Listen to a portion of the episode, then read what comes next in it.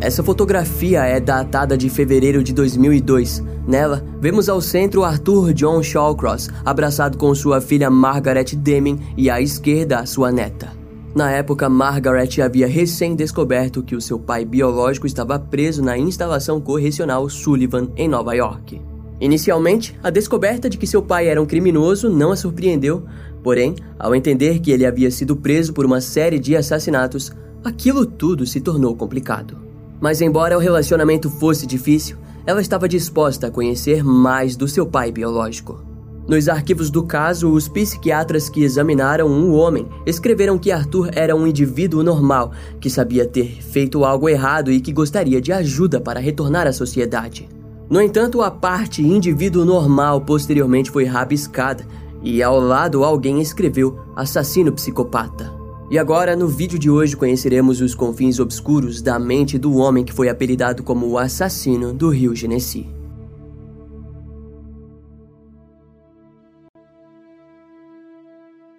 Arthur John Shawcross nasceu no dia 6 de junho de 1945 na cidade de Kittery, nos Estados Unidos. Ele era o filho mais velho de Arthur Roy e Elizabeth Yara Shawcross. Arthur acabou nascendo de forma prematura, o que gerou um grande susto para Elizabeth, que com 18 anos se via sozinha, enquanto seu namorado Arthur Roy ainda completava seus serviços militares. Quando seu companheiro enfim retornou, alguns anos depois a família se mudou para a área rural em Watertown, em Massachusetts. Lá, Arthur começou a demonstrar os primeiros sinais preocupantes. Ele passou a molhar a cama frequentemente e seu desenvolvimento linguístico era lento, fazendo com que Arthur só começasse a formar palavras depois dos seis anos. Por volta dos sete anos, ele tentou fugir de casa como forma de chamar atenção, e quando encontrado, Arthur passou a demonstrar outros problemas comportamentais. De acordo com os seus familiares, ele de repente passou a odiar os seus irmãos mais novos e criou uma obsessão por sua irmã mais velha, Jane. Próximo aos 10 anos, Arthur desenvolveu amigos imaginários com os quais se relacionava fazendo diferentes tons de voz. No colégio, seus colegas costumavam o irritar devido ao seu comportamento anormal. Assim, Arthur eventualmente se tornou ainda mais solitário e recluso em si mesmo. Nos horários de intervalo, enquanto os seus colegas brincavam e comiam do lado de fora, Arthur preferia permanecer dentro da sala de aula onde era visto andando de um lado para o outro. A enfermeira da escola relatou que lembrava de Arthur como um garoto problemático, mas que possuía notas acima da média. Logo, os sentimentos de inadequação de Arthur passaram a ser visíveis por todos os professores e pela sua própria família, que resolveu submetê-lo a uma série de exames psicológicos.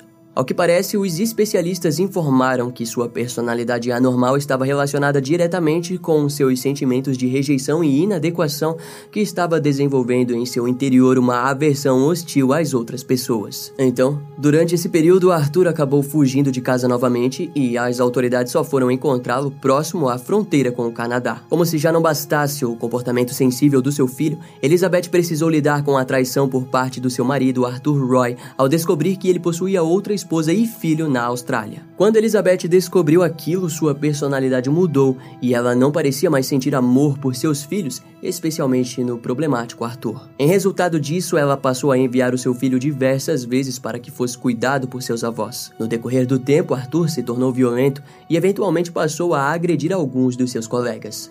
O seu temperamento logo se expandiu e ele começou a invadir residências, onde roubava alguns itens antes de colocar fogo no local. Naquela altura, na escola, Arthur já havia reprovado três vezes, o que fazia que ele fosse mais velho do que seus colegas. Além disso, Arthur ainda molhava a cama e havia se tornado ainda mais solitário. Seus familiares relataram que ele gostava de caminhar sozinho pela floresta, onde era possível vê-lo conversando consigo mesmo e batendo na vegetação com uma vara de madeira. Arthur relataria mais tarde que, por volta dos seus 14 anos, teve vários relacionamentos sexuais com sua irmã Jane e com outra garota da região em que morava. Segundo ele, naquela época ele desenvolveu um forte anseio pelo sexo oral, o qual submetia em sua irmã.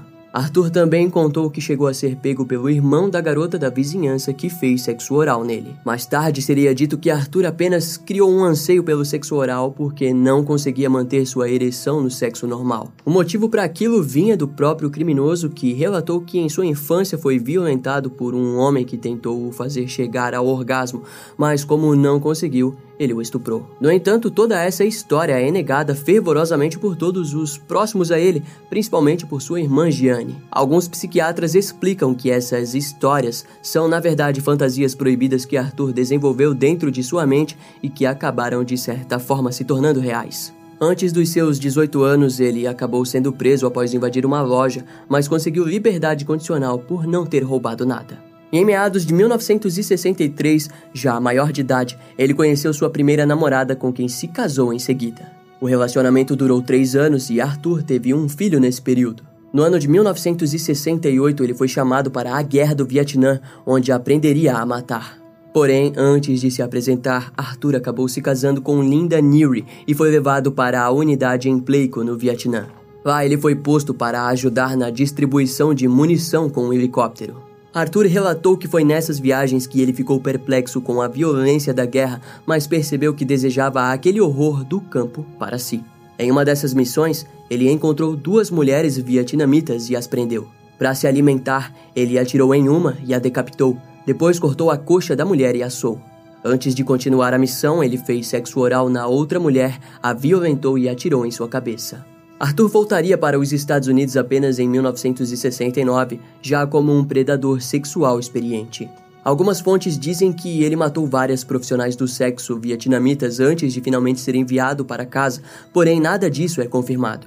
Ao chegar, ele descobriu que sua esposa, Linda, havia gastado todo o dinheiro de Arthur enquanto saía com outro homem. Antes que pudesse reagir, Arthur foi designado para Fort Sill, em Oklahoma, onde serviria em nome do exército. Daquela vez ele decidiu que levaria Linda com ele. Contudo, ao chegar lá, Arthur começou a demonstrar sintomas de trauma da guerra, chegando a agredir Linda diariamente. Sua personalidade conturbada o fez procurar pelo psiquiatra do exército, que recomendou que Arthur fosse internado em uma clínica. Linda, no entanto, se recusou a assinar os papéis e, assim, sem a devida atenção psicológica, o estado mental de Arthur só piorou. Até que em abril de 1969 ele incendiou uma fábrica de papel e em dezembro incendiou uma fábrica de queijos onde trabalhava. Pouco tempo depois, Arthur acabou sendo relacionado aos incêndios e foi preso por duas acusações de incêndio criminoso. Ele passou seis meses na prisão de Yatica, em Nova York, onde foi violentado por outros prisioneiros, os quais foram espancados por ele mais tarde.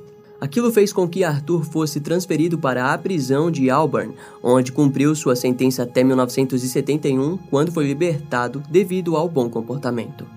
Algumas fontes relataram que Arthur também havia salvado a vida de um dos guardas durante uma tentativa de motim, o que fez com que ele fosse considerado amigável por todos da prisão. Depois de liberado, ele voltou para Watertown, onde desejava recomeçar a sua vida. Naquela altura, Linda já havia se separado de Arthur e ele continuava sua vida sozinho. Arthur até tentou criar uma rotina normal. Ele conseguiu um emprego no departamento de obras públicas da cidade e se casou com Penny Nicol, que era amiga da sua irmã Jane. Algum tempo depois, o pai de Penny acusou Arthur de ter agredido sexualmente a irmã mais nova de sua esposa, e a tensão fez com que a família da mulher o evitasse a todo custo. Foi então que Arthur passou a permanecer boa parte do seu tempo livre pescando em rios nos arredores de Watertown, onde se tornou conhecido pelas crianças locais.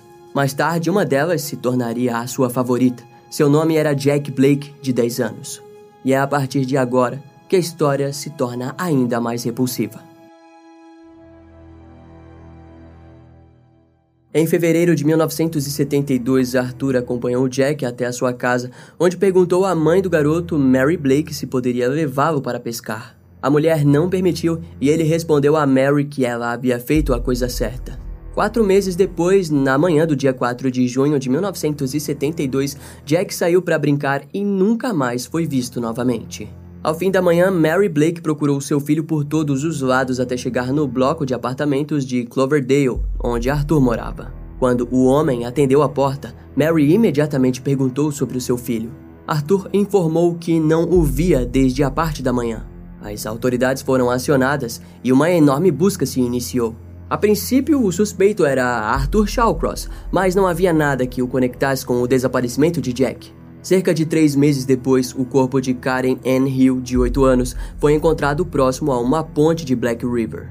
A garota havia sido violentada, mutilada e estrangulada manualmente.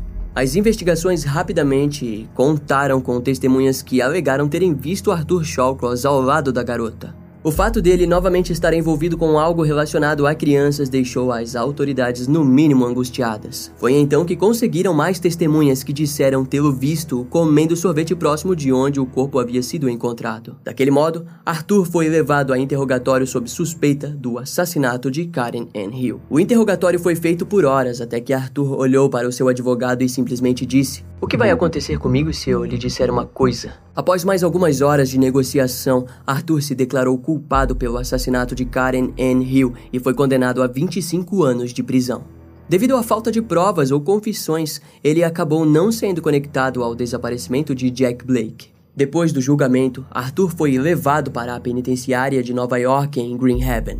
Os seus primeiros anos foram difíceis, pois ninguém gostava de assassinos de crianças. De acordo com os seus registros, é dito que Arthur se envolveu em várias brigas, roubos e incêndios propositais, mas eventualmente ele acabou se tornando um preso modelo. Os psiquiatras da prisão disseram que Arthur revelava que os seus atos foram por conta das coisas que viu e fez na Guerra do Vietnã. O Dr. Albert Drisser disse que Arthur não apresentava nenhum tipo de delírio ou alucinação e que ele não apresentava ser um risco. Outro psicólogo da prisão foi o Dr. McWilliams, que relatou que Arthur sofria de depressão severa e que depende muito de suas fantasias como fonte de satisfação. Mais tarde, o Dr. Michael Bock examinou o criminoso e disse que Arthur não entendia a gravidade dos seus crimes. Segundo Michael, tudo o que Arthur fazia era como forma de garantir uma liberdade condicional, ou seja, ele não estava progredindo como pessoa. Em 1977, outro psiquiatra, Dr. Heavenly Walla, informou que Arthur era portador do transtorno de personalidade esquizoide e era um antissocial. Este homem não mostra um bom grau de evidência de resolver ou resolver com sucesso seus conflitos psicossexuais, disse o doutor. No entanto, Arthur finalizou vários cursos dentro da prisão e em 1985 finalizou o ensino médio e se matriculou em vários cursos da universidade no estado de Maine, o que para alguns especialistas eram ações positivas e significavam progresso. Mas em contrapartida, vários outros profissionais compartilharam que possuíam suas dúvidas sobre o criminoso. Até que em março de 1987, Arthur foi considerado apto para reentrar na sociedade. Quando ele foi liberado, o oficial de condicional Robert Kent, do condado de Binghamton, disse: esse homem possivelmente é o indivíduo mais perigoso a ser liberado para essa comunidade em muitos anos. Em suas condições de liberdade condicional, ele deveria morar com Rose Walley, uma mulher com quem vinha se correspondendo há anos. Porém, a presença de Arthur na comunidade do condado de Binghamton fez com que os moradores reclamassem de sua presença. Diante aquilo, ele acabou se mudando para a cidade de Delhi, em Nova York, junto a Rose Walley. Mas, novamente, os moradores reclamaram da presença do homem e ele acabou sendo enviado pela justiça para o porão de uma igreja. Algum tempo depois, Arthur e Rose se mudaram para a cidade de Fleischmann, em Nova York, onde ele conseguiu um trabalho de empreiteiro. Inicialmente, tudo parecia bem até que alguns moradores reconheceram Arthur e uma série de ligações para o prefeito da cidade fez com que ele deixasse novamente o lugar. O último lugar em que ficaram foi na cidade de Rochester, em Nova York, onde Arthur conseguiu um emprego em uma empresa onde atuava como embalador de No Natal de 1987, a sua família recusou os presentes que ele havia enviado, deixando Arthur no mínimo irritado. Em 1988, Arthur acabou iniciando um relacionamento com Clara Neal. Durante aquele ano, ele conseguiu manter o seu relacionamento com Rose e Clara ao mesmo tempo, e mesmo elas se conhecendo, não suspeitavam de que estavam sendo enganadas. Assim, em fevereiro de 1988, Arthur pegou sua bicicleta e foi até a casa de Clara, onde pegou o seu carro emprestado e foi em direção à Avenida Lake, próximo ao rio Genesee. Lá ele conheceu a profissional do sexo Dorothy Blackburn, de 27 anos, a quem levou para a parte de trás de um armazém. Segundo Arthur, Dorothy mordeu o seu órgão, o que fez com que ele a mordesse e a estrangulasse até que ela perdesse a consciência. Depois de a amarrar, ele seguiu até o Parque Northampton em Salmon River, lugar onde costumava pescar. Quando a mulher acordou, uma série de ofensas se iniciou e Arthur acabou a estrangulando novamente, mas daquela vez até a morte. Ele decidiu jogar o corpo de Dorothy no rio e em seguida foi tomar um café. Mais tarde, Arthur jogou as peças de roupas de sua vítima em uma lixeira e retornou para casa. Na manhã seguinte, ele limpou o veículo e o devolveu. Nos meses seguintes, a Avenida Lake se tornou o ponto preferido de Arthur. Até que no dia 24 de março de 1985, o corpo de Dorothy foi encontrado flutuando no rio. Devido ao tempo que permaneceu na água, nenhuma evidência foi encontrada que o conectasse ao crime. Ao se safar daquilo, Arthur permaneceu quieto por vários meses. Contudo, o seu chefe acabou descobrindo o passado de assassino de crianças de Arthur e o demitiu. Diante o fracasso, ele tentou relaxar com uma profissional do sexo chamada Anna Stephen, de 28 anos, mas quando ele não conseguiu ter uma ereção, ela acabou zombando dele. Em resposta, ele a agrediu violentamente próximo ao rio do Park Driving Bridge. Ana tentou se arrastar, mas Arthur a levou até o rio e a afogou. Mais tarde, ele relataria que não quis se incomodar e apenas deixou o corpo boiando no rio. Na mesma semana, Arthur conseguiu um emprego na GEG Food Services. Em junho de 1989, ele conheceu a sem-teto Dorothy Keller, de 58 anos, que trabalhava como garçonete em um dos lugares que ele frequentava. A amizade entre os dois se tornou rapidamente em um relacionamento, mas depois de algum tempo ele a espancou até a morte com um tronco de madeira.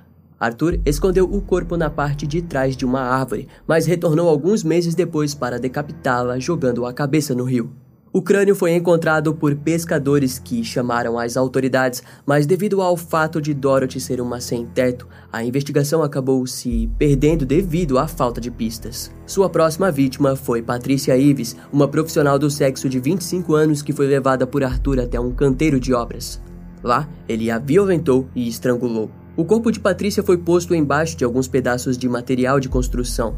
Dois meses depois, Arthur matou Francis Brown, de 22 anos, no dia 11 de novembro de 1989. O seu corpo foi encontrado alguns dias depois em um barraco próximo.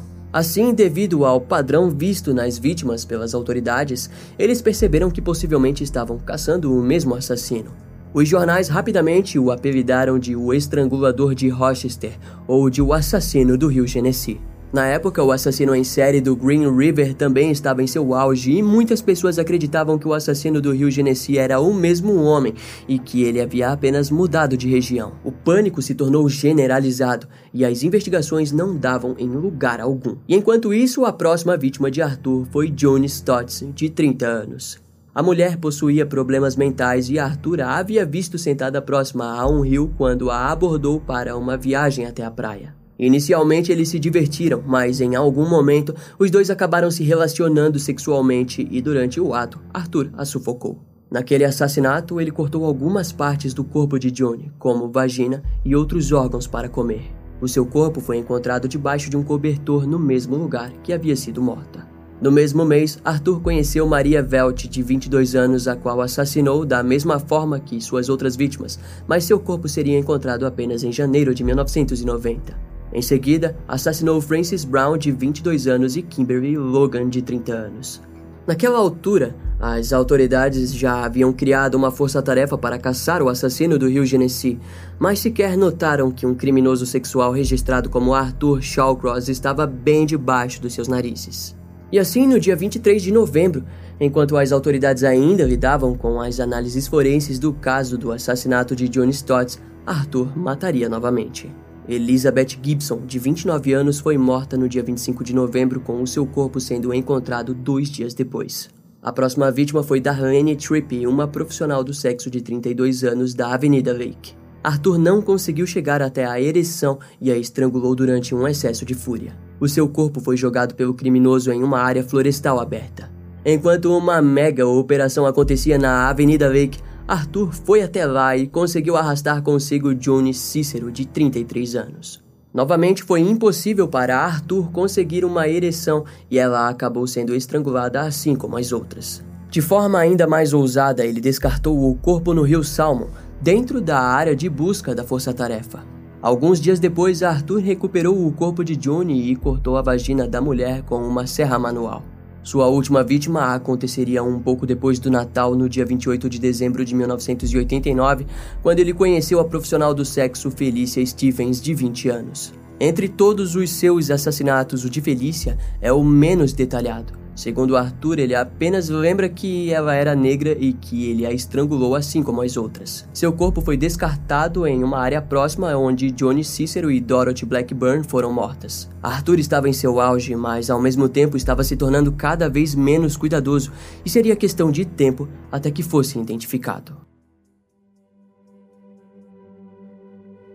Na quinta-feira do dia 3 de janeiro de 1990, Arthur decidiu visitar novamente os restos de Johnny Cícero. Ele havia passado várias horas imaginando ter relações com o cadáver da mulher, mas Arthur havia esquecido de acompanhar com mais atenção os passos da força-tarefa. Daquele modo, ele não sabia que a vigilância policial havia aumentado ainda mais. Mais tarde, Arthur relembraria em como ficou feliz ao chegar no local e perceber que não havia nenhum carro e que o estacionamento estava livre. Seu grande plano para o dia era almoçar enquanto observava os restos de Johnny mas ele não percebeu que havia um helicóptero das autoridades sondando a área.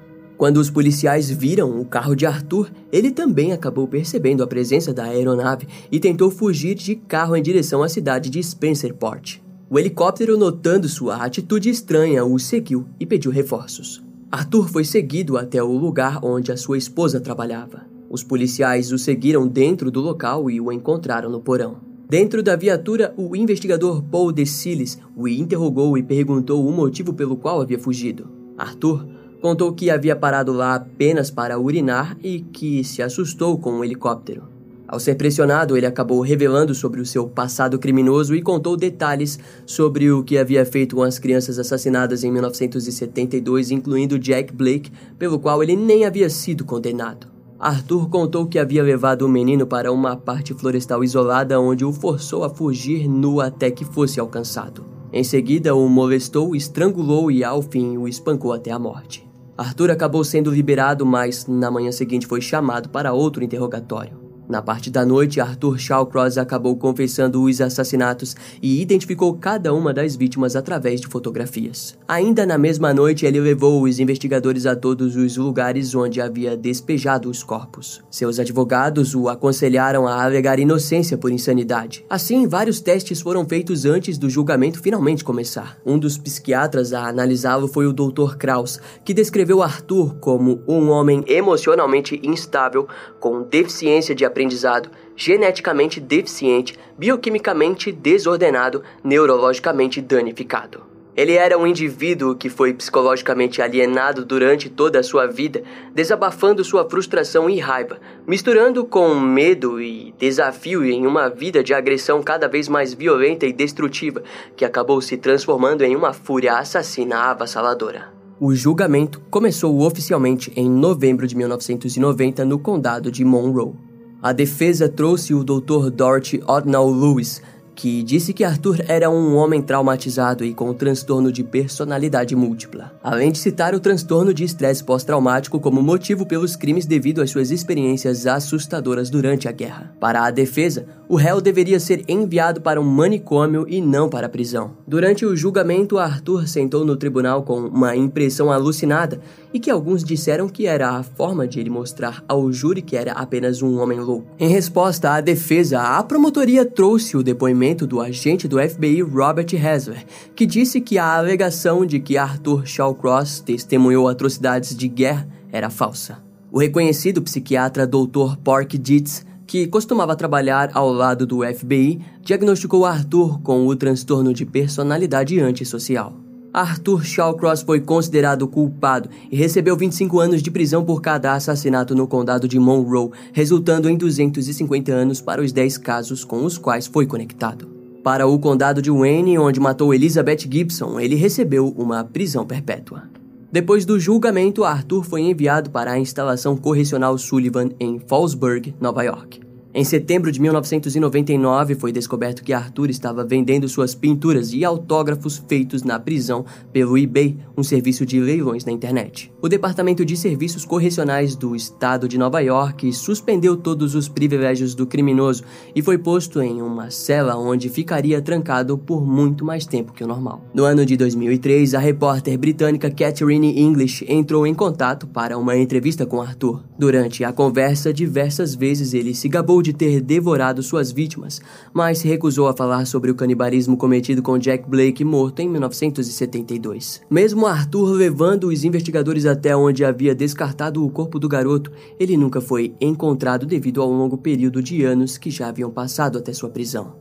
Durante o seu tempo preso, ele relatou a alguns psiquiatras que havia removido o coração e as genitais de Jack, além de comê-los. De forma ainda mais repugnante, Arthur alegou que voltou diversas vezes para ter relações com o cadáver da vítima.